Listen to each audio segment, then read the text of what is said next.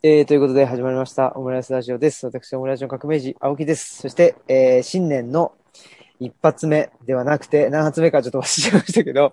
えー、ただ、今年、えー、お話しするのは、えー、今日が初めてということです。この方です。お願いします。兵庫県立大学の竹端と言います。よろしくお願いします。どうもです。よろしくお願いします。ありがとうございます。竹橋さんとは、えーっと、昨年、えー、彼岸の図書館の、えートークイベントで、に出ていただいて、で、その後に、オムラジにも一度出ていただいて、で、えー年末に、あのーまあ、オンラインで何度かお話ししてましたけども、あのー、大和郡山の、と、ピザ屋さん。美味しい。美味しかったですね。美味しかったね。いやー、ありがとうございます。えっ、と、ごちそうにあのなってしまいまして。ちょっと公演があったのでお金もらえたからね。いえいえ、ありがとうございます。で、えーまあ、年が明けたというところで、なので、あれかもしれないですね、えー、大体、えー、彼岸の図書館でトークしてから、大体、もしかしたら月1ぐらいでお話ししてるのかもしれない。いや、なんか、あ、あの、普通1回ぐらい声かけられることはあっても、2回、3回とお声掛けいただくのはすごく嬉しいことです。ああ、いえいえ、こういうふうに、あの、インターネット、ラジオと称して、お話しさせていただいているという感じですけども、えーそうこうしてたらですね、えーなんと、えーお便りが来たということで、いや、あんまりないんですけどね、あのーなんでしょう。オムラジに対して、えーまあ僕らに対して、えーお便りが来ることがあってもですね、ゲストの方に対してですね、こういうことを聞いてほしいということっていうのは、まあ、あの、ほとんどなくって、ありがたい。聞いただいてありがとうございますよね。やー、本当ですね。いやー、ありがたい。ということで、じゃあ早速、えーはいえーいきたいと思います。はい。えーオムラジネーム、オムラジネームっていうか、これ本名ですけど、えっ、と、広田圭一さんですね。えーはい。ありがとうございます。いつもありがとうございます。ということです。で、えーっと、文章、あの、本文ですけど、えー以前、竹俣さんがファシリテーターをされていた当事者研究会に参加しました。ちょうど1年前ぐらいに。うーん。立命館大学。あ、立命館で。はい。そこで、決める対話と続ける対話。まあ、表現は間違ってるかもしれませんということですけど、の二つが必要だというお話がありました。で、その場にいる人の声を救う場、言葉にならない言葉を待つ場、えーうん決めることをあえてしない場に必要な、えー続ける対話。うんそして、どこかで決める対話をすると。うんえー小さな声を感受した後にみんなで落としどころを決める対話をする。まあ、これが決める対話、続ける対話っていうことですかね。えーしかし、十分に声を集めることが難しいのです。えーその場の声を十分に集めることなんてできるのだろうか。うんこれまで閉ざしていた心が緩まるには時間がかかります。うん十分に心身が練り合った先にようやく何かを決めることができると思うのですが、十分に続ける対話、練り合う対話ができたというには何か兆しがあるのでしょうか、うん。えーまた、決める対話に行くために大切にされていることなどはありますでしょうか？ということで、はい。まあ、ひろたさんはですね、えー非常に、あのー毎回オムラジをうん。しししっかりと、あの、聞いてくれててですね。で、まあ、あの、支援学校の先生されてて、で、えー合気道もされていると。うん、はい。いうことで、まあ、竹端さんや、あの、僕ともですね、非常に、あの、分野的には、あの、重なるようなところかなと思って、あ、で、ひろたさん、一回僕が、あの、授業にお邪魔して、うん。オンラインですけど、はい、あの、ルチャリブロの活動っていうのを、まあ、あの、ひろたさんの問いかけに答えるという形でうん、したこともあります。うん。はい。で、えーまあ、竹端さんがファシリテーターをされていた当事者研究会に参加してうん、この、まあ、二つの対話ですかね。決める対話と続ける対話っていうお話をしてたけど、うん。っていうことですね。で、続ける対話っうん。ていう、まずその二つの話をちょっとしましょうか。あ、お願いします。えっともともと、えっと、あの、当事者研究をずっとやってる、ご自身も脳性麻痺の当事者で、あの、東大の先生してる熊谷慎一郎さんが、えっ、と、立命館で話されて、ちょうど私ファシリテーターでご一緒させていただいて、彼との話の中からまず出てきたんですね。で、彼は、えっ、と、要は決定のための対話と違いを知るための対話っていうふうに私と彼で、えっ、と、一致して二つに分けてみたんですね。で、決定のための対話っていうのはまさにディシジョンメイキング。ね。何かをものを決めてやるための対話なんですけれども、それ以外に、熊谷さんが言ってたのは、例えば、えっ、と、と、なんだっけ、依存症の当事者グループだとか、セルフヘルプグループと言われるような、なんか言いっぱなし、聞きっぱなしっていうような人の場。では、えっと、何かを決めるのではなく、お互いが自分のしんどさとか、お互いがなんかこう、生きづらさとかを話し、あの、言いっぱなし、聞きっぱなしで、あの、こう、出し合うような場があるよねっていう話をされたんですね。で、彼はもともと、熊谷さんはもともと、一番最初、共有のための対話と決定のための対話っていうふうに言ってたんだけど、僕は共有じゃないなと思って、それは違いを知るですよねっていうふうに熊谷さんに言ったら、ああ、そうですねって言ってもらったんです。うん、これちょっと青木さんにまず聞きたいんだけど、共有する対話と違いを知る対話って、どこが一緒でどこが違うと思いますか？うん、僕も今それを聞いてて思ってたんですけど、共有する。なんか、あの、同じ一つのものをみんなで持つっていうイメージですね、うん、共有っていうと。で、違いを知るっていうと、決して一つのものじゃなくて、それぞれが持ってるものを確認するっていうイメージですけども。うん、で、実はここは決定的に大事で、オープンダイアログっていう僕は学んだ領域で言われてることでもあるし、あるいはその、えー、っと、青木さんの師匠の内田達さんの師匠であるレビナスが言ってることがもともとなんですけど、うん、レビナスは他者、他者の他者性っていうことを言ってるわけですね。うんうん、で、他者の他者性って簡単に言ったら、自分には伺い知れない、共有し得ないような他者性があるから、相手は他者なわけですよね。うん、青木さんと僕がどれだけ話し合っても、共有できない。だから共有できるものもあるけど、共有できないものもあるから、青木さんは青木さんであり、僕は僕なわけじゃないですか。それは、青木さんご夫婦の中であっても、宮子さんと青木さんでも共有できないものがあるわけですよね。うん、僕は正直、もう4年、あの、妻と結婚して、えっと、今年で19年目ぐらいになるんですけど、全然共有できないものがいっぱいあるわけですよ。で、それは結構喋ってるんですよ。結構喋ってても共有できないものがあって、やっぱり感性、要はこれまで生まれてきたじあの経験も違うし、感じてきたことも違うし、特性も違うわけであって、その違うもの同士が出会って、お互いの違いを知るための対話っていうのがすごく大事になってくるわけですよ。で、それが多分前提だと思うんですよね。で、それをする中で、例えば今晩何ご飯何にしようだとか、あるいは例えば旅行どこに行こうだとか、あるいは何やっけ、例えば、あの、ずっと都会に住んでんの？東吉野村に引っ越すの？とか、そういうような決定をせなあかんときには、決定のための対話を時にするわけですよね。でも、それまでの間に、その違いを知る対話とか、そのお互いの文脈をより豊かに理解するための対話をずっと繰り返す中で、初めて何らかのことを決めるっていうタイミングがあって、で、例えば東吉野村にこう暮らしてみたら、また東吉野村の中でいろんな違いを知る対話をいろいろとこうするわけですよね。青木さんが例えば、あの、就労支援の事業所行くために、要は山を下ってる間に、えっ、ー、と、パートナーがずっと東吉野村にいて感じてることは当然違うことであって、帰ってきて一日、要は事業所に行ってこうだったよ、東吉野村の中にいてこうだったよ、みたいな違いを知る対話をし続けるわけですよね。で、その中でそういうプロセスがずっと重なる中で、ほな、また何かしようか。例えばル、ルチャベルブラの次の本出そうかとか、なんかいうときにはまたお二人で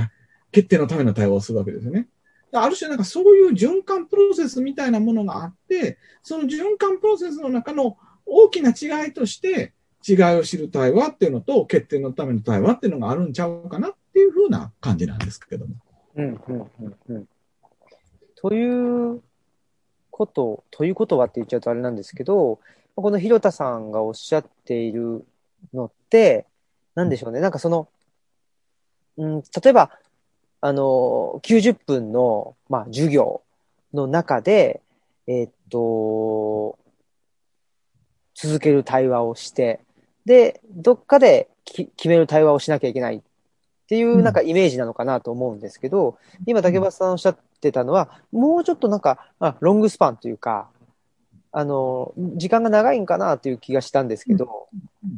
あの、多分そうだと思うんです。その、いや、実は、えっ、と、正直その、1年前、立命館大学で話した時には、そこまでちゃんと整理できてなかったんですけど、後々そのオープンダイアログの資料とか、こう、振り返ったり、見てたり、あるいはそのオープンダイアログの本を訳してくれた岡田愛さんっていう方とダイアログをしてるときに、竹橋ちゃんこういうこと、竹橋さんこういうことだったよねって改めて教わったんですけど、やっぱり対話を続けるための対話っていうのが前提なんですよね。だって青木さんもそうじゃないですか。一回会ってじゃなくて、まあ、ありがたいことに対話を続けるための対話をずっと今繰り返してくださってるわけですよね。で、その中で、えっ、と、決定に至らない対話もあれば、今回のように、例えばじゃあラジオを収録しましょうということでお互い合意形成された上で、今このオムラジというのを一緒に作ることになったって対話もあるわけですよね。でもこの中でも多分、青木さんが持ってることと、多分、青木 さんがもともとこうやって、あの、今日このラジオをこんな風にしようかなと思われたことと、僕が言い始めたことがきっと違ってると思うんですよ。でもそういう違いを知る対話をする中で、なんかよ、寄せて合う部分もあるし、あ、なんかもうちょっと違いをし、もっと知りたいなって思う部分もあるし、なんかそういうようなものの繰り返し、だからそういう意味で言ったらお尋ねされたことに答えるとすると、やっぱりロングスパンなんじゃないかなっていうふうに僕は思います。うん、うん、うん。なんか、あのー、この、まあ、広田さんの、うん、えー、っと、この文章にには書いてないかもしれないんですけど、まあ、この背景として、その、続ける対話を、なんか、なんていうのかな、続ける対話をだあの大事にしていったら、もういつまで経っても続いちゃうじゃないかっていうことを、うん、があるみたいなんですよね。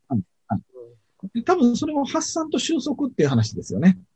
うん、そのどれだけ広げていくのか、どこで収束させるのか。うんうんうん、で、僕の経験、最近の僕の経験では、えっと、発散を恐れてはいけないと思っていて、うん、えっと、うんうん、発散し尽くしたら勝手に収束していくんだと僕は思ってるんです。うん、逆に言うと、そろそろ期間が来たから収束しなければっていう形で、発散が続いてるのに暴力的に収束しようとすると、一旦そこで収束しかかることは可能なんですけど、絶対ちゃぶ台返しに合うっていう。うん。これは実は僕が、えっと、これまでファシ、研修とかでファシリテーターをしてた時に失敗した事例って全部これなんですね。つまり、いろんなところで私もその、えっと、福祉現場の人々向けに研修したりファシリテーターしたりするんですけど、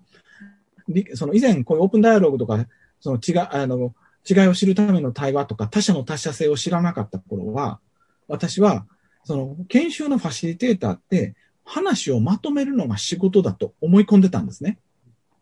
だから、適当に話を出させて、嫌な言い方ですけど、ガス抜きさせた上で、こちらが思ってる方向に枠の中に落とし込むことが、優れたファシリテーターなんじゃないかと誤解してたわけなんです。でも、そういうふうにすると、命がけで反論してきて、命がけでちゃぶ台返しする人いるわけですよ。あ、僕、この話したことなかったっけ、青木さんに？いやあじゃあ、じゃあ、すみますね。ないです、ね、この話したことえっと、あの、強烈だった話二つあって、えー、一つは、とあるシンポジウムで、えっ、と、やっと終わって、時間ギリギリでかい、あの、ピチッと時間通りに締めて、時間通りに締めてから10分以内に全員退出しなければいけないというタイトなスケジュールの時に、終わりの30秒前ぐらいに、バカ野郎って叫ばれたことあるんですよね。へえ。しかも、そこはまあ割と会員制のクラブみたいなところで、はい、もう超高学歴の人の集まりだったわけですよ。はい、で、後々聞いてみたら、そのバカ野郎と叫んだ人は実は東大名誉教授だったんですよ。で、なぜそうしたバカ野郎って言ったかって言ったら、認知症の人を縛らないでっていうシンポジウムで、はい、要はその人も実は認知症のお母さんを介護してたかなんかで、精神病院に入れられた、うん、言った言があったけど、前の人らが勝手に話をして終わってしまって、自分の意見が言えなかったっていうことについて、バカ野郎俺に喋らせろって言われたわけですよ。で、もう、なんか、総合司会の人もみんなさーっと引いてしまってですね、僕はシンポジウムの司会者だけど、僕がまとめな、どうしようもなくてですね。で、時間は全部退出するまで10分だから、どう考えても2、3分しかないという中で、とりあえずマイクを渡せて、ま渡して、その方に喋ってもらいながら、その方と、もう緊迫した中で応答しながら、その方の違いを知るための対話をしながら、その方の声を出しながら、で、おっしゃったことに対して、私たちもこう思ってますっていうことを伝えながら、本人がわーって言いたいことを言って、でも僕らはこう思ってますって言ったら、それなら分かった。これでよいっておっしゃられて、それで、えっと、3分か4分経って、あと残り6分ぐらいのところで、総合司会に回しますって言って、何事もなかったことかのように終わ終わらしたことあるんですよね。あともう一個、これは去年なんですけど、えっと、なんだっけ、あの、対話をみんなでしましょうというワークショップをしてたときに、こんなバカバカしいことしたくないって言われたことがあって、へえ。ほいで、その時もどないしようかと思ったんですけど、その人がどうしてそんな気持ちになってるのかをとりあえず聞いてみましょうって言っておっしゃってもらって、で、そこからそれについてみんなどう思いますかみたいなことのダイアログを始めたりしたら、なんとなくその方は最後までいてくださったりしたんですよね。それ、どういう状況なんです？その中の研修で竹場さん行かれてって感じですか？おーで、そこで働いてる人のうちの一人が、あのーこんな対話なんて、とバカバカしいことししたくないっていうふうにおっしゃったんですよ。もう、なんていうかな、ある、これは実は、とある領域のボランティアに関する研修で、ああ。でその対象者の理解っていうことをその人は求めてきてたのに、対象者を理解する前にあなた方が対話的になりましょうと言われて、わしはそんな必要ないっておっしゃったんです。ああ。そうか。あ、まあ。いや、でも、うん。でね、ここの、この二つのエピソードから共通することは何かっていうと、こちらからしたら、どちらもこちらのコントロールに負えない、ちゃぶ台大返しのように思えて、かつこちらの枠組みとかスケジュールをなぎ倒されるようで、とんでもないことなんですよね。うんうん。でも、そのとんでもないことが起こったときに、それを無理に統制しようとすると、僕は昔、実は、その、さっきおっしゃったさっき申し上げた二つのパターンは、その人の話をちゃんと聞いたから、その後うまくいったパターンなんです。うんうんうんうん。で、それ以前、要は、違いを知る対話を知らなかったときに、は、どうしてたかっていうと、はい多分2、3回ぐらいあるんですけど、会長で大喧嘩したことあります。こっちは知りってた。相手は全然こっちが思うようなこと言ってくれない。それは差別ってないかとかでもなんかお互いで半分怒鳴り合いみたいな喧嘩したことがある。ええうーん。で、何が言いたい？僕は最近、何が言いたいかというと、最近、えっと、そういう、なんていうかな、物事は起こるべく、起こるべくして起こるんだと思っていて、うんその、例えば発、えっと、収束しようとしているときにちゃぶ台返しをするような発散をしして混ぜ返す人がいるということは、まだこの話は収束には至っていないんだというお告げなんですよ。うんうんうん。で、それを無理やりねじ伏せようとすると、かえってそれはひ大変になるんですよね。うんでこれはきっとね、青木さんもね、支援現場で経験してるはずなんよ。うんうん。つまり、こっちの枠組みに合わせて支援しようとして、ちゃぶ台返しひっくり返そうになった時に、こちらが言葉で無理やりねじ伏せようとしたら余計ぐちゃぐちゃになるって、うんそういう経験ありません？あ、ありました。僕はでも、あの、まあ、今の話聞いて、えーその支援現場に入る前にも合気道をやっていて、はいはいはいはい、そっかそっか。で、すごく、まあ、あの、なん言っちゃえば、まあ、場を主催するじゃないんですけど、うんそこで、例えば、やっぱり、テーマが決まっている、あと時間が決まっているってなると、どうしても、なんていうんですかね、まあ、ある意味、限定してうん、ここちらの、あの、意図のもとにその場を、はいはい。あの、動かしたくなってしまうわけですけど、やっぱりそこは、なんでしょうね。その、まあ、し支援現場であれば、利用者さんが発したことを、とりあえずはこっちで受けて、で、まあ、あの、そっかーって言って、じゃあ、ちょっとみんなで考えましょうか、みたいな感じで、あの、なんですか、場、場に解消させるっていうか、そういうふうにしてると、まあ、僕は今のところはそういう、あのあの、ガチャンということはなかったですけど。それはやっぱ合気道的に考えたのがセンスがすごくいいんですよね。僕は正直、えっと、合気道をやってながらもそ、オープンダイアログやるまで理解できてなかったので、悪いかもしれないですけど、多分ね、それって、えっと、アバウトネスとウィズネスの違いのような気もしていて、いわゆるその、だ一方が他方に対してレクチャーしなければいけない、指導しなければならない、教えなければいけないというモードになると、アバウトネス、つまり一方が他方に対するパワーポリティクス、あその支配、非支配的な関係になりがちなんですよね。でも、それを、それに対して反作用があったときに、それこそ合気道でも言ったらまさにそうなんですけど、向こうの力が強かったときにこっちが力ずくで言ったらもう丸つぶれになるわけじゃないですか。いかにその力を、その力として受け止めながら、そこと合わせながら、どう、なんていうかな。それは力と力をぶつけ合うものでなく、その力を認めながら、そうじゃないものとして自分の所作を出していくことができるのか問われてますよね。で、まあ、このラジオ、合気道なんか聞いておら、やったことない方が多いので、もっと引き慣れで言うと、それは、えっと、もうじき4歳になるうちの娘との関係で言ったらものすごくわかりやすいんですけど、娘に、がやってほしくないことがあったときに、うん、叱ったら大体反作用になるんですよね。余計やるわけですよ。いろんなこと。わーじゃなくて、娘がなんでそういうふうにワーキャー言ってるのかを、まず理解しようとして、その娘の稚拙かもしれない、非合理的かもしれないけど、娘の内側にある理屈っていうのを理解しようとして、例えば泣き叫んでる時でも、ああ、こういうことで泣き叫んでるのか悲しいのか、お父ちゃんもわかんないけど、それやったらちょっともうちょっとこうしてみたらええんちゃうとか、こんな風にしたらええよな、みたいな形で、その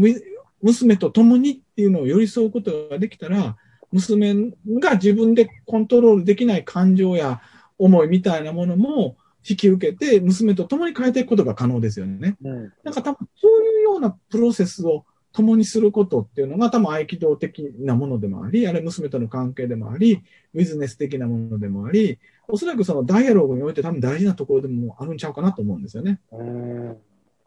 いやまさにそうだと思います。ただ、あれです。まあ、この広田さんのことで言うと、多分、まあ、この方、あの、学校の先生やっていたり、で、まあ、あの、えーと、親子の関係っていうのもそうだと思うんですけど、なんかその、えっ、ー、と、規範にならなきゃいけないとか、模範にならなきゃいけないんだとか、あと先生と生徒であれば、その、先生が、あの、教えなきゃいけないんだみたいなことを思いすぎていると、やっぱうまくいかないなっていうふうに思いますね。はい、うん、でそれはやっぱり、あの、この前話したかどうかわかんないですけど、やっぱり、あの、それこそお稽古事で言ったら、あの、茶道でも、華道でも、あの、それこそ、あの、世阿弥が言った手張りの話なんですよね。うんまず最初は守らなきゃ、肩を守らなきゃいけないっていうところから、合気道なんかでも初段になった段階でその肩をどんな風に離れていくことができるのか。で、その、そのその後の理の段階は、肩を守ることもできるし、肩をから離れることもできる。活殺自大な状態に自分を持っていくことができる。それが周波りなわけですよね。で、僕は教師として思うんですけども、やっぱり大学教師になりたっての頃は、なんとなくこうしなければいけないみたいな規範に縛られていたわけです。でも、なんていうかな、ある程度授業とかやっていって自分が慣れてくると、そこから離れることもできるようになってくる。うん、で、さらに、まあ一応15年ぐらい、えっ、ー、と、大学教員やってるとですね、もう別に型通りにやることもできるし、型から離れることもできるわけですよね。それは教えるということについても、いざとなったら教えることはできるっていう自信さえ持っていれば、教えないということを選択することだってできるわけですよ。なんかそ、そういうところ、だから、本物の専門性って何かって言ったら、専門性を使わなくていいことなんじゃないかと僕は思っていて、知ってて、いざとなったら伝えることもできる。その原則に基づいてやることもできる。でも普段そこをいかに手放して、まさに今、例えば青木さんが目の前で僕と今日ズームで喋ってるわけなんですが、あの、この収録のために喋ってるわけですが、えっと、僕の中で原則はあるけれども、その原則は持っときながら、今目の前にいる青木さんとどんな風に楽しいダンスを、その、その気を合わせる形でやり続けることができるのかっていうことに集中することができると、多分、え結果的にはもともと自分が持っている、その、例えば教えることであったり、武道や茶道という道であったり、そう持ってる方も余計活かせるんちゃうかなと思うんですけどね。うん。確かに。あの、僕も、あの、なんでしょう。比較的、僕自身は、あの、なんていうのかな。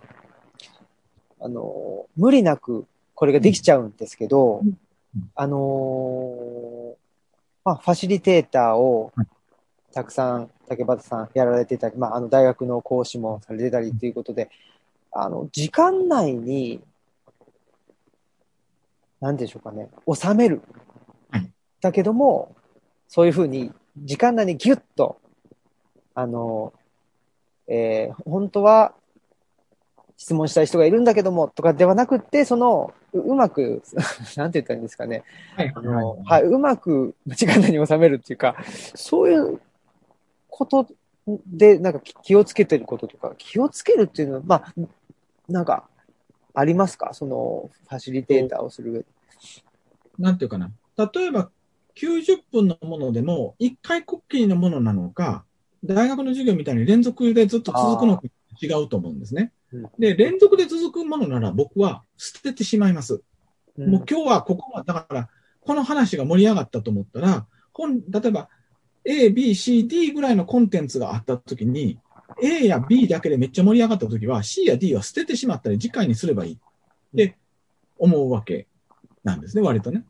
あとは、会場の皆さんとの合意形成をその都度その都度でするかな。残り、例えば、残り30分ぐらいになったけどどうしましょうとか。あるいは自分、なんか、自分の心配事を開いてしまいますね。すいません。なんか、本当はこれだけの時間があって、この4つのことをやろうとしてました。でも、今1個のことだけでこんだけの時間を使いました。残りの時間で3つを駆け足でお伝えすることも可能なんだけど、駆け足でお伝えした方がいいのか、あるいは、その最初の1個のことを徹底的にやることがいいのか、もう1個だけちゃうことやった方がいいのか、皆さんどう思われますか？って。うーん。そうか、そうか。じゃあなんか、その自分が決め、これをやんなきゃいけないで、これを時間内にやんなきゃいけないっていうのにて対して、あの、直線的にわーっと進んでいくと、その、えー聞いてくれてる人も、まあ、ある種力技で引きずってうん、直線的に進んでいくということではなくて、何かまあ、あのー循環的にというか、い行ってまたも戻ってきてみたいな、そういうように、あの、場を作っていくというようなイメイメージですかね。あの、ぶっちゃけて言うとね、僕昔は、90分以内でパワーポイント40枚ぐらいを饒舌に喋りまくる講演とかしてたんですよ。うーん。で、その頃は、超絶早口で喋りながら、論理的にブワーっと言って圧倒させることが素晴らしいことだと思い込んでいたんですね。うんでもね、僕が疲れるばっかりで全然伝わらないんですよ。うーん。で、なんていうかな、ある時期から僕もそうやってパワポに依存するのをやめて、うんまあ一応も、も、作っていくんですよ。作っていくねんけど、その場で出てきた言葉を拾いながら、その場で出てきた言葉に応答しながら使えるパワポだけ使おうかに変えたんですよ。うん。そうすると、なんか会場、会場とのダイローグに基づいて話していくから、すごい皆さんに伝わるんですよね。うん。でここであの一つ、あの大変、えー僕にとって肩払いたい鉄則というのを見つけてしまいまして、竹端が話す量を減らせば減らすほど皆さんは満足するっていうね。うーん。そうか。でも、確かに、あのーいや、僕、この前、あのー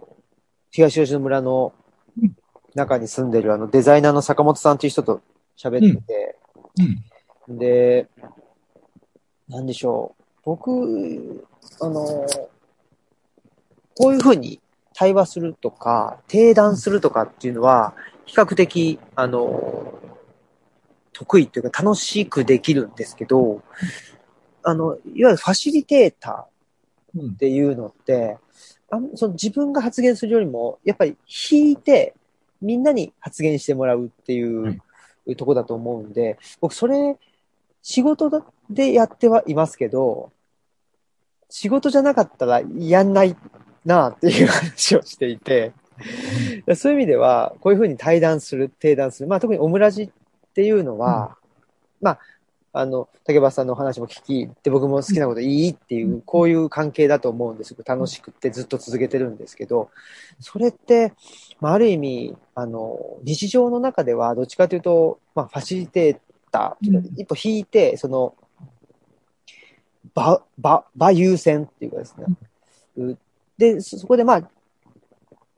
ちょっとずつ、その、ぽっぽっと何か、あの、一言挟むってことはあるんですけど、全然、あの、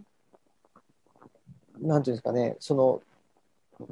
ベクトルが違うなというふうに思ったことがあって、ファシリテーターっていうのは結構、まあ、引いて、なんか、場の力を信じて待つみたいな部分かなと思ってるんですけど。うん。うん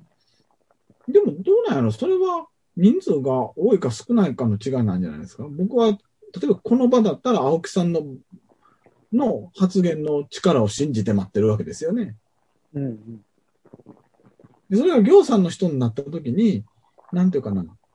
僕は、もしかしたら普通のファシリテーターの標準とは違うのかもしれないけど、一人一人の人とその場で対話できるような形に持っていければ嬉しいなと思ってて。うん。だからそれは、えっと、オープンダイアログでは対話には2つの対話があるって言われてて、水平の対話、こういうふうに青木さんと対対面で喋る、あの、要は、あの、1対1で喋るような水平の対話っていうのと、それから垂直の対話っていうのがあって、それ自分が黙ってても、例えば今このオムラジ聞いてくださってる方も、わ、なんか竹田がまたなんかジャパネット高なみたいな高い声で、甲高い声で喋ってるわとか、なんかそういういろんな声が、このラジオ聞いてくださってる方の内側から出てくるわけですよね。で、その垂直の対話っていうのは、多人数であってもあって、で、その垂直の対話を水平の対話にうまくこう変換して、より多くの人に出してもらう役割が僕はファシリテーターだと思ってるので、うん。でそういう意味で言ったら僕は1対1の今青木さんとしてる対話と、ファシリテーターで何十人相手にやっているそのダイアログと、に、えっと、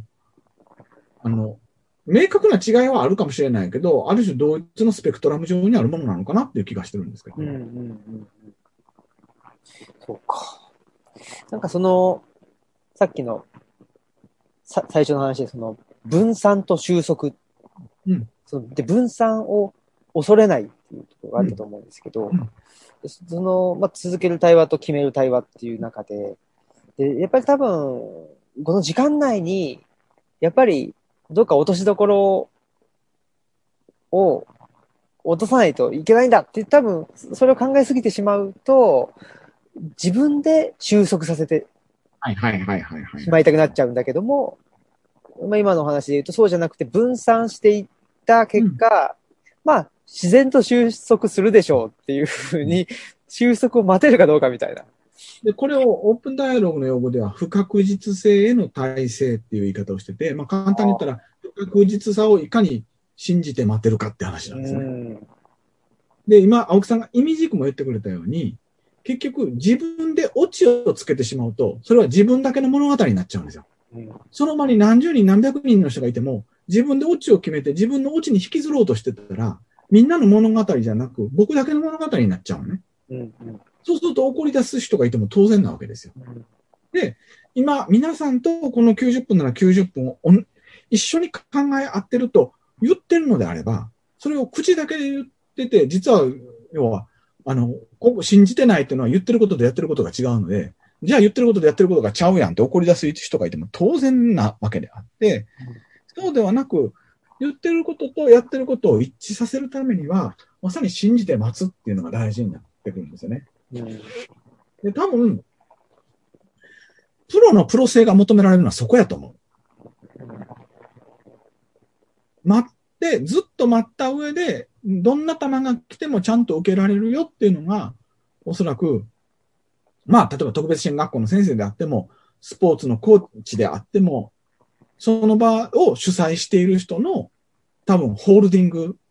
自分がこの場の主催者であるっていうことは多分そこやと思うんですよね。うんそれさえ持っててたら僕は大丈夫だと思う。うんいやー、そうですね。いや、なもうこのテーマだけでずっと、うんあの、お話できそうっていうか、やっぱり、あれなんですよね、その、僕自身のことっていうのは今までおお話ししてきましたけど、例えば、あの、やっぱり僕も、うーんと、その、就労支援の仕事の方に行くと、もう、まあ、年齢的にもそうですし、まあ、中堅うん。になってて、そうすると、まあ、後輩の子であるとか、年下の子がいたりして、そうすると、うーん、なんでしょう。まあ、一言言ってしまうと、さっきの話で言うと、その待てないっていううんことになるんですよね。もしくは、なんて言ったらいいんですかね、あの、放置してしまう。その場に任せきっちゃうっていうか、でその辺の塩梅っていうのも、なかなか、あのー僕は、まあ、合気道をやってたり、あとは、まあ、合気道が大か大きかったのかなとも自分でも思いますけど、まあ、あとは、その、まあ、えーなんていうのかな。自分の研究以外の研究にも、あの、興味を持って、で、まあ、いろいろと、あの、学んでるうちに、あ、なんとなく、まあ、こういう考え方ってこういう系統なんだって思ったら、まあ、こういう、あの、話が来たら、まあ、こう、こう返したら、あのうん、こう展開していくんじゃないかみたいなのが、まあ、なんとなく道筋が見えて、で、それが裏切られたら裏切られたで楽しいしっていうような、まあ、それが多分余裕なんだとは思うんですけど、それを身につけることが、まあ、できたんですけど、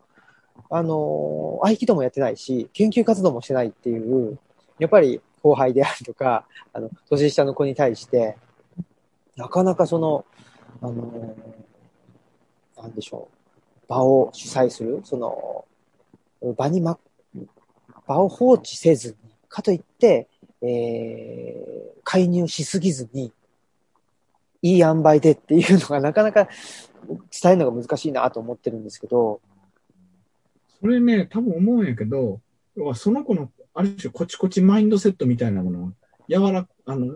しなやかマインドセットに変えてあげなあかんのよね。うん、まずあのココチマインドセットとしなやかマインドセットって、あの、キャロル・ドゥエイクっていう心理学者が言ってる言葉なんですけど、えー、コチコチマインドセットだと結局、自分、すごいもう、えーといろ、いろんなものに壁を作ってしまってて、新しい学びを受け入れようとしないんですよ。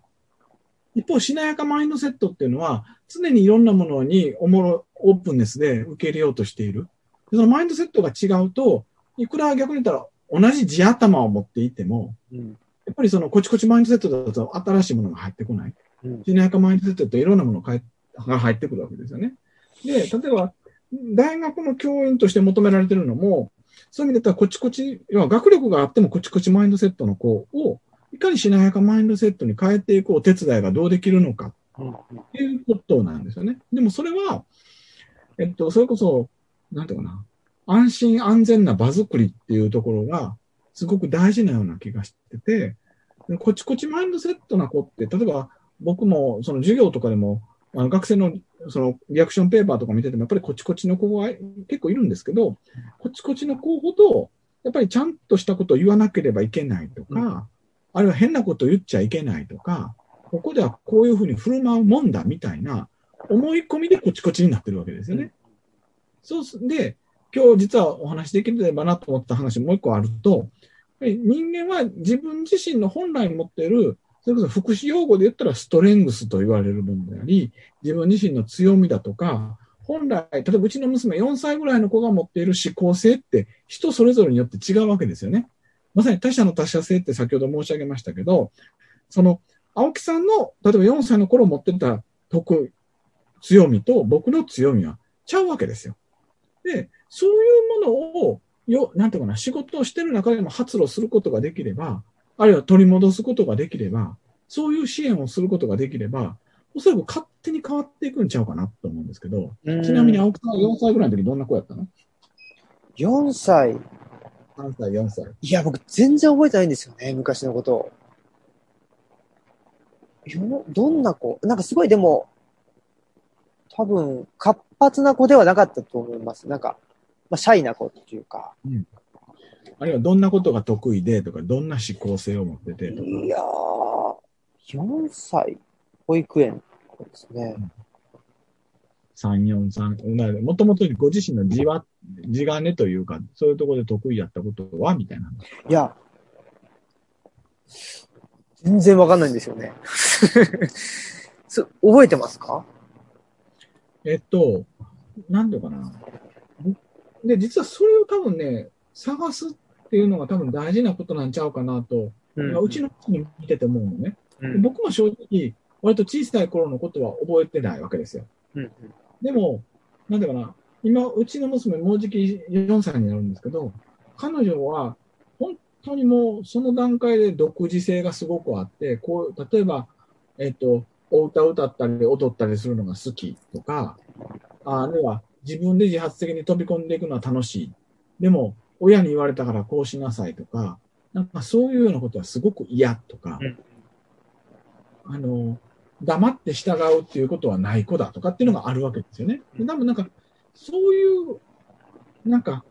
あの、趣味がなんでとかそういう話じゃなくて、もともとそういう傾向の子、だからそのお家で一人遊びするのが好きやったとかね。うんうんなんかそういうような実を、どれだけ逆に言うと大人、それは社会化していく中でどんどん塗りつぶされていくものなんですけど、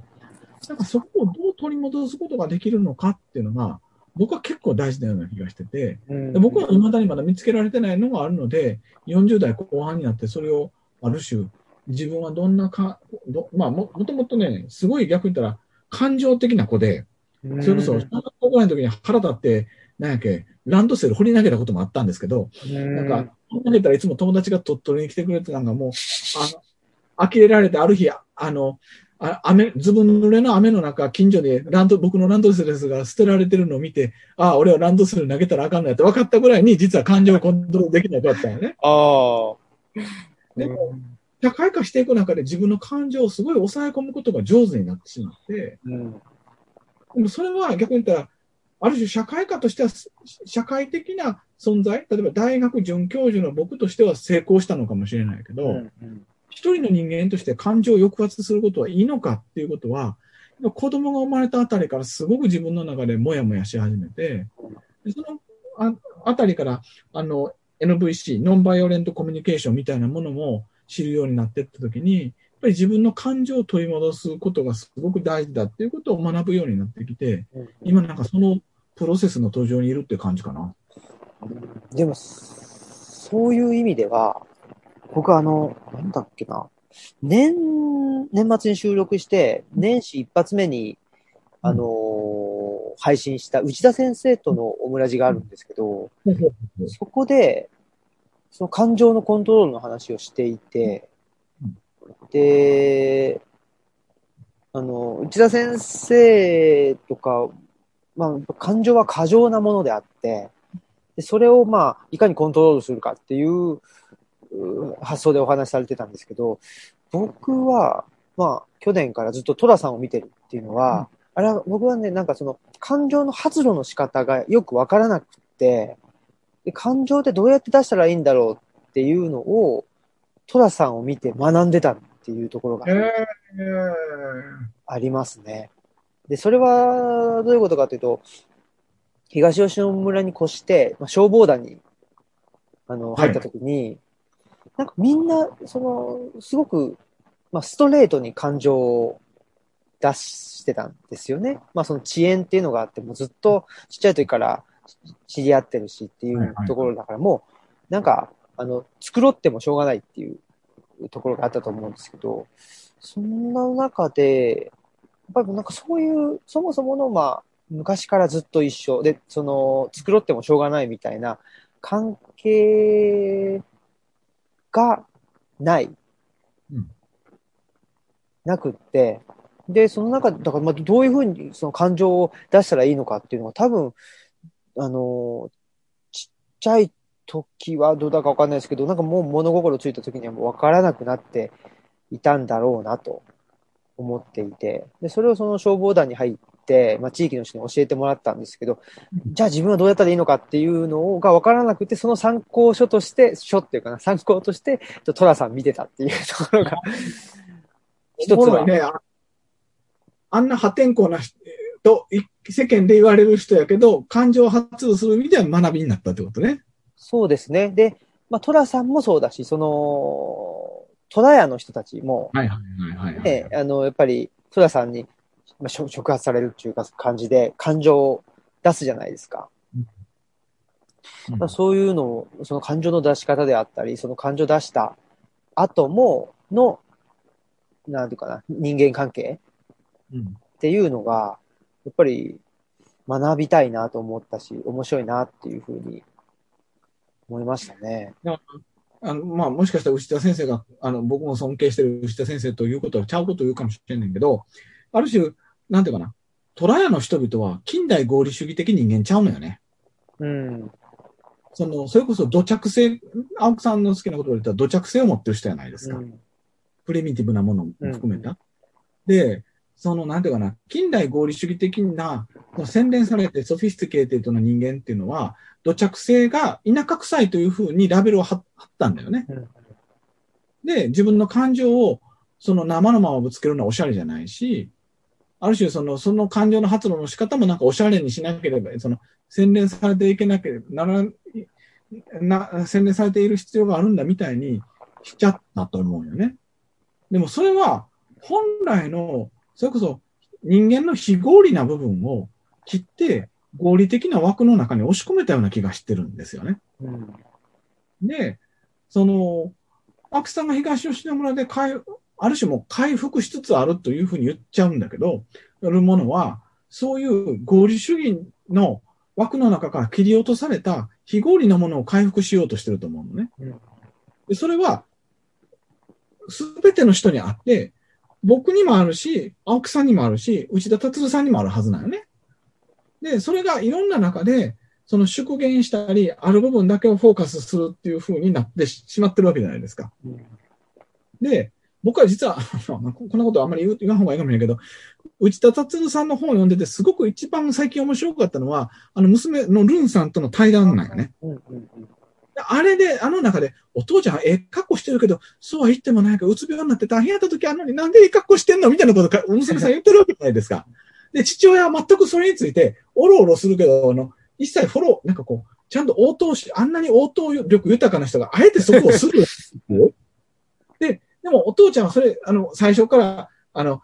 ふ、なんやっけ、親子の間でもこ、あの、あえてスルーすることもあるのです、みたいなふうに書いてるけど、でも、それを言いながら、やっとそれを出してもいいのかなっていうふうに思わはったところに、勝手なこれ僕の妄想ですよ。内田達さんもなんか40代すごく離婚された後、うつ状態になってめっちゃ大変やった時期があって、その時の傷が癒えてなくて、それについては、すごくガチッと蓋をしたまま、うん合理的な主体として生きてこられて、それでガードを固めながら武術もやられる中で、ああやってやってきはったけど、今、あの、70ぐらいになって、やっとそこの部分については少しぐらい出してもいいのかなと思って出してきはったんかなというふうに、あの、長年愛読してる僕からしたら見えるわけですよね。うんで、そういうふうな形で、どんな人にも非合理な部分だったり、出したくない部、あの、えっと、蓋をしてしまってる、本来の自分の持つ、その、なんていうかね、野生の力、土着の力が一人一人にあるんだけど、特に近代人になればなるほど、そこにガチッと蓋をしてしまってるので、そこをいかに、でも逆に言ったら野生だけ、野生の力だけが噴出すると、今度はそっちの方に乗っ取られてしまって大変になるし、なんかそこをどうバランスをよく、その合理的なものと非合理なものをバランスを取りながら自分の中で蓋を開けていくことができるのかっていうのが、僕は今45なんですけど、40歳以降の人生後半の課題やなっていうふうに自分では思ってるんですね。うん。竹俣さんご自身は、その、なんでしょう、合理的な部分と野生の部分であったら、何対何ぐらい、あの、ご自身の中にあるなというか、感じですか？えっとね、多分、仕事の部分では、ちょっと前、前まで9割ぐらいは合理的な方に支配されてたんですよ。もっと言いましょうか。えっとね、仕事とは合理的でなければいけないという脅迫観念にかなり縛られていました。つまり、対価をもらって働くのだから、うん対価に担うことをしなければいけないという枠組み。それは教師という規範であったり、まさにそそれはそうですよね。お給料もうてんねんから、これだけのことせなあかんってそうじゃないですか。でも、そこにいる僕というのを置き去りにしながら、教師規範の方に引っ張られてったのが、多分30代から40代前半ぐらいまでで、それがすごい体に来てたから、その足の冷えであったりとか、腰痛であったりだとか、ああ、いろんな、あれは頭が剥げてきたりだとか、いろんな、その身身体反応としてあったんですよね。うんで、おもろい、おもろいのが、僕ね、あの、この間、その、美容院行って、竹橋さん、ハゲてる思ってたけど、ちょっと髪の毛増えてきたねって言われたんよね。えでそれは多分コロナによって出張が減ったんですー、よ、あすご それだけでなく、それとともに、やっぱり仕事の仕方とか、生き方とか、自分自身を開くみたいなことをしだすようになって、自分が楽になる。もっと言ったら自分のもともと持ってる地金を取り戻すことができると、あるいは非合理な部分を含めて自分の素地、野生の部分を含めて、その仕事してる場面でもちょっとずつ出すようになってきた。まあだから今、もともとの青木さんのご質問に答えるとしたら、今やっと2割ぐらい出せるように仕事の面では出してなってきたし、家庭生活の面でも、えっと、そ時にブチ切れて暴発してたものについて、割と出すようにななるからこそ、感情的なものも暴発する前にちょこちょこと出すようになるから、割と自然体になるようになってきた。それは一番やっぱり大きく学ばしてもらった娘から学ばしてもらってるこの3年かな。うんでも、わわかります。その、ほ本当は野生、野生合合理的なところ、合の人が、あの、野生をぐーっと抑え込んでいると、やっぱり抑え込めないわけじゃないですかうん。で、どこかで、まあ、それが身体反応としてなのか、それともあの感情があの爆発するということでなのか、まあ、出てしまうというところは、うん、すごくわかりますね。僕は、やっぱり、なんでしょうね。その、うん仕事してる、し仕事だからお金をもらってるからこれぐらいとかいうことって、なんか不思議と全然なくって、そこは、あの、あんまり、なので、こうでなきゃっていうのはあんまない人間。なんで？だから逆に言ったら、僕からしたら、青木さんがその中間管理職を、要は福祉、それこそ今から社会福祉士を受けはるような人が、言い方してやらしいですけど、はいそういう人が中間管理職を職場で任せられてる最大の理由そこやと思いますよ。そういうものがあったらやっぱり管理職務まらないもん。福祉芸人うんそうなんですね。でさらにその先ほどの内田達さんがね、感情は過剰なものだからっておっしゃってたっていう話じゃないですか。うんうんうん。むしろ、ご本人もそういう意味で野生としての感情の過剰な部分はあるんだけれど、それをやっぱり一生懸命抑え込んできて、よすがとして渡ってこられたっていうことなのかもしれないですよね。うんおそらくそうです。そうなんです。逆にこの過剰な部分を何とかするために、武道っていうのをずっとやっておられたのかもしれないです。うんあるいはその武道だけで飽きたら、ある程度武道ができるようになってきたときに、さらに感情的に飽きたら、あの、その抑え込む、抑え込むというか、うまくバランスを取るために、その、んあの、歌だとか能だとかっていうお稽古、ね、他の道の方にもされてるっていうのも、おそらくそういうことを、すごくご自身の中で、その、土着じゃない形でどう消化していくのかっていうときに、その様々な道、どさど、あの、その、道としての道に、あの、こう学んでおられるのじゃないかなと今聞いてて思ったんですけど。うん。うん、なんかそういう感じみたいですね。どうやら、あの、内田先生はそうですし、まあ、うそうですね。やっぱり武道をやる人っていうのはそういう方が多いんだと思いますね。その自然の力をどうコントロールするか。で、そのやっぱ自然の力っていうのは、まあ大概過剰ですよね。自然っていうものは。それはすごく東吉野に来て思う、感じますね。その、なんていうかな。人間が見て、ああ、自然っていいなって、それは自然じゃないっていう感じですね。本来の自然っていうのは本当にもう、あの、アンコントローラブルっていうか、そういうものなので、もうそこは、もう本当人間が諦めるしかないっていう、その諦めをも、諦めた上でどう付き合うかっていうのがなんか自然なのかなっていうところは思ってまそれすね。を諦めるというか、おそらくコントロールをどう手放して共にい生きるのかっていうことですよね。で、あ多分あと10分ぐらいで終わると思うので、あんあんまり長い話できないんですけど、それって実は、あの、えっと、仏教の華厳教でいうところの縁起の話なんですよね。はどんな風、要は、もともと西洋合理性っていうと、その因果、因果論的な線線形的に因果論、例えば、えっ、と、何かがある、A があるから B になったみたいな、原因と結果が明らかなものなわけですけども、例えばコロナ危機がどうやって起こったのか、まあ、それは一定の因果論は発で説明できるけど、これだけ長引いてることについては因果論的なだけでは言えないっていうことは、パンデミックだけでなくて、例えばなんで今大雪降ってんとか、なんか様々なもので、自然現象ってやっぱりそういう因果論だけで説明できないものが多いわけですよね。それに対して、その、えっと、仏教世界の華厳教なんかでは縁起論、要は、あの、様々なネットワークの中でそうなったんだ。そお互いの相関関係の中でそうなったんだっていう言い方をするし、これはまさにあの、えっと、東吉野村に近い、あの、えっと、那智の、那智の山の中にこもったあの、地の巨人、南方熊楠も、まさに南方曼荼羅っていう言い方の中で、えっと、その図の中で彼は、あの、演技論的な考え方、華厳教の考え方でやってるわけなんですよね。で、やっぱりなんていうかな、あの、まあ、それをこの間ブログに、あの、己の推転性っていうので書いたんですけど、やっぱり自分自身の、なんていうかな、そのネットワークの中にいる自分、ネットワークっていうのは狭いネットワーク、閉ざされたネットワークじゃなく、例えば東吉野村の中で自然とその共に生きている中で、消防団と生きている中で、感情について開かれるようになった青木さんっていうのは、それは多分東の吉野村という文脈であり、自然であり、消防団という文脈の中で開かれていった感情なんだけど、でもそれはルチャリブロをやっている青木さんとも地続きでやるから、トラさんというところに接続されてるわけですよね。なんかそういうネットワークの中の自分っていうふうに考えるのか、西洋合理主義的に感情は感情としてこうコントロールして、ルチャリブルはルチャリブルでこうコントロールして、えっ、ー、と、あの、素晴らしい田舎暮らしをこんなふうにコントロールしてみたいなことしたら、多分うまくいかないよね。うん。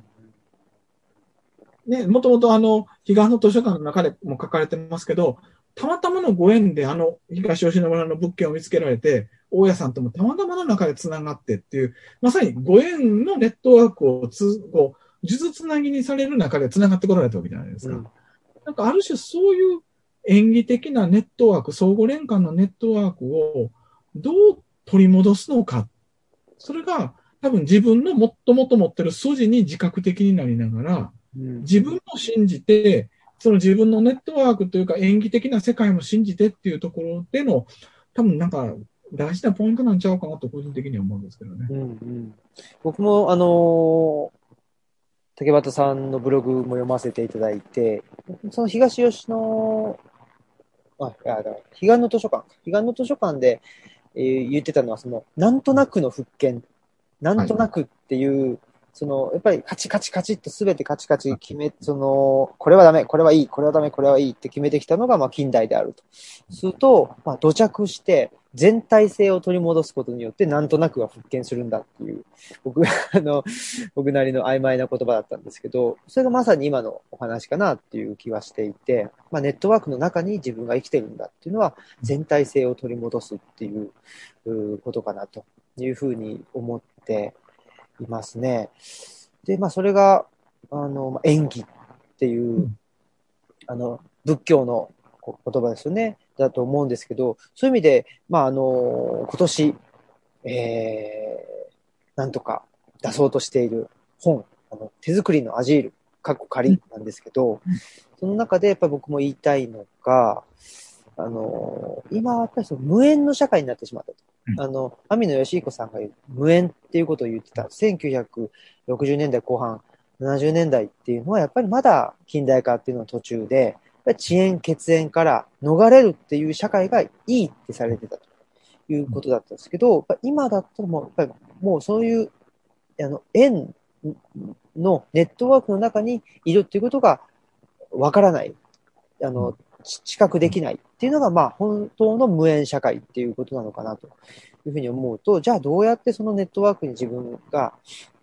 いるんだっていうふうになことに、まあ、あの、認識するのか、っていうのがやっぱり、あの、手作りの、あの、アジエルの中でも言いたいことだし、その、本当土着っていうふうにな言葉を使って僕も言いたいことだなというふうにはい、今お話聞いて思いました。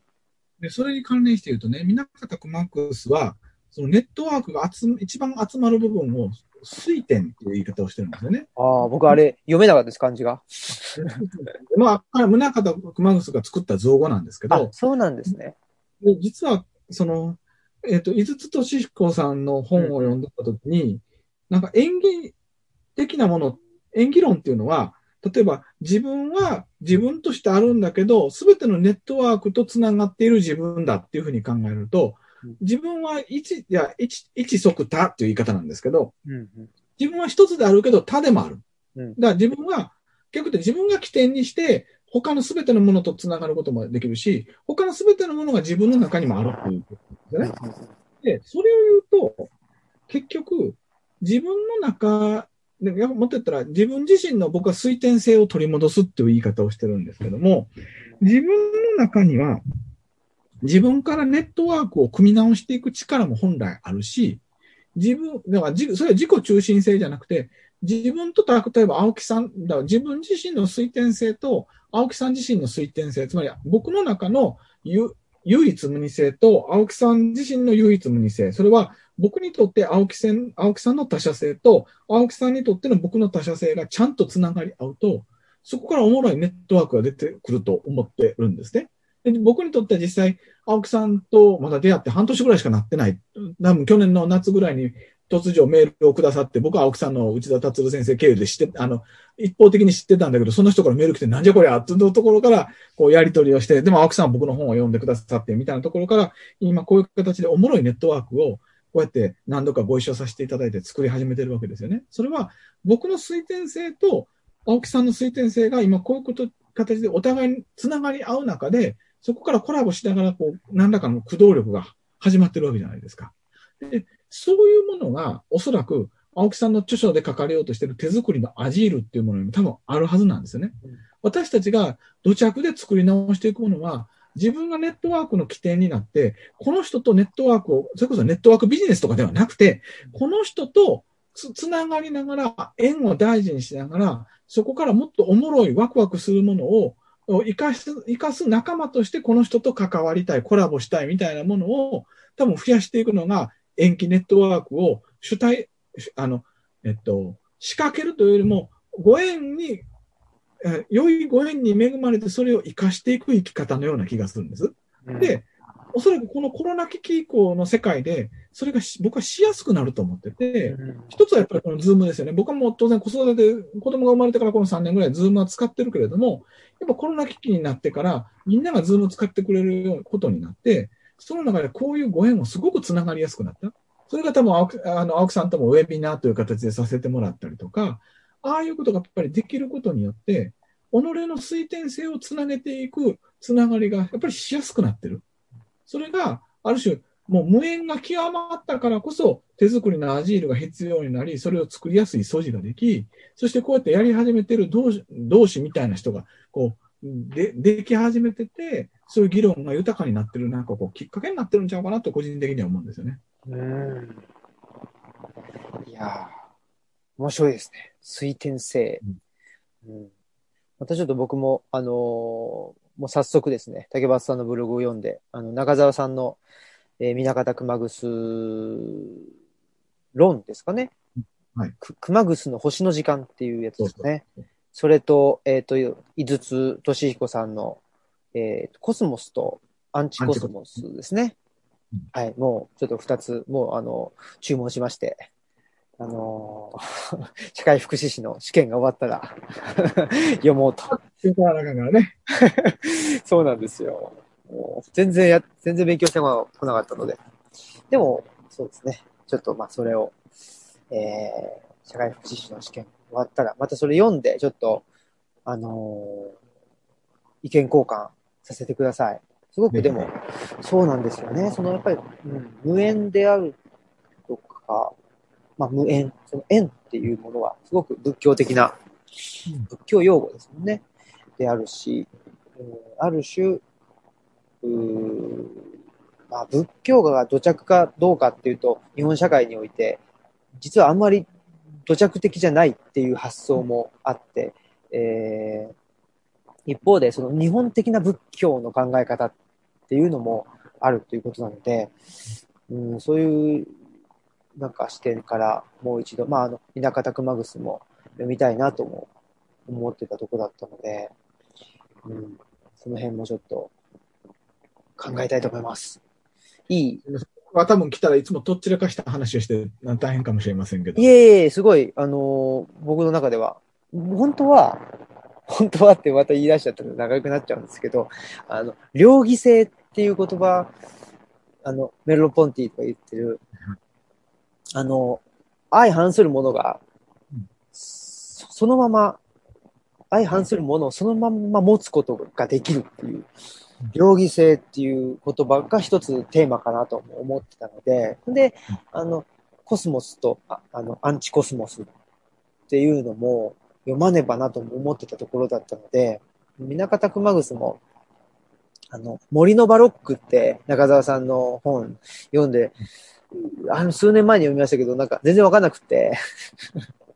ところがさっき言ったね、あの、星の時間はね、めちゃくちゃ読みやすいよ。あ、そうなんです。なんか、でこう、講演録なんですか？はい。で、多分ね、星の、森のバロックは力入りまくってたと思うんだよね。あで力が、合気道もそうじゃないですか。力が抜けてる時の方がうまくいくじゃないですか。あ、確かに。中澤さんの最初の方のあれとか、ちょっとわかんないんですよね。わかんないんですよね。多分、なんか、ニュー、ニューアカブームのはいはいはい。頃の本ってい、さっぱりわからなくって。なので、じゃあちょっと、多分ね、インプットが多すぎるときに、わーっとやったときに、うまく力が抜けずに、それを分かった上で書いてると、多分、あの、読者の理解の前提を飛ばして書いてることが多かったりするんですよね。だええ意味で中澤さんもお年取ってこられたので、力抜けてきはったかもしれない。偉そうなこと言ってます。すいません。いやいやいや力を抜くということが大事だよというところですね。いや、今日はいろいろと、その、えっとこちこちの思考と、何でしたっけ？ゆ、ゆるゆる柔らかマインドセットね。あ、柔らかマインドセット。それもす、もう本当に、ねえすごい大事なことだなとも思ったし、いろいろといいヒントをいただきました。ありがとうございました。また、あのーあれですね。まあ、手作りのアジールは、竹端さんとの彼岸の図書館のあの、オンライントークも入る予定ですので、またその辺で、あのーそれをまた、その、なんでしょう、ゲラを魚に、あのーえっと、オムラジを取るっていう。こうやって、ね、このネットワークが広がる中で、なんかおもろいものが出てきたらいいですね。いやー、本当ですね。もうあの、収録前には、もういろいろと、あの、竹橋さんにも、あの、アドバイスというか、プロデュースのようなことで、いいあの、いい、いいご助言もいただいたので、また、ぜひ、あの、本年も、あの、楽しい関係をよろしくお願いいたします。よろしくお願いします。はい。ということで、えーじゃあ、オムラジはここまでにしたいと思います。えー本日のオムラジのお相手は、青木、えーオムラジの革命児青木と、竹端博史でした。はい、さよなら。うん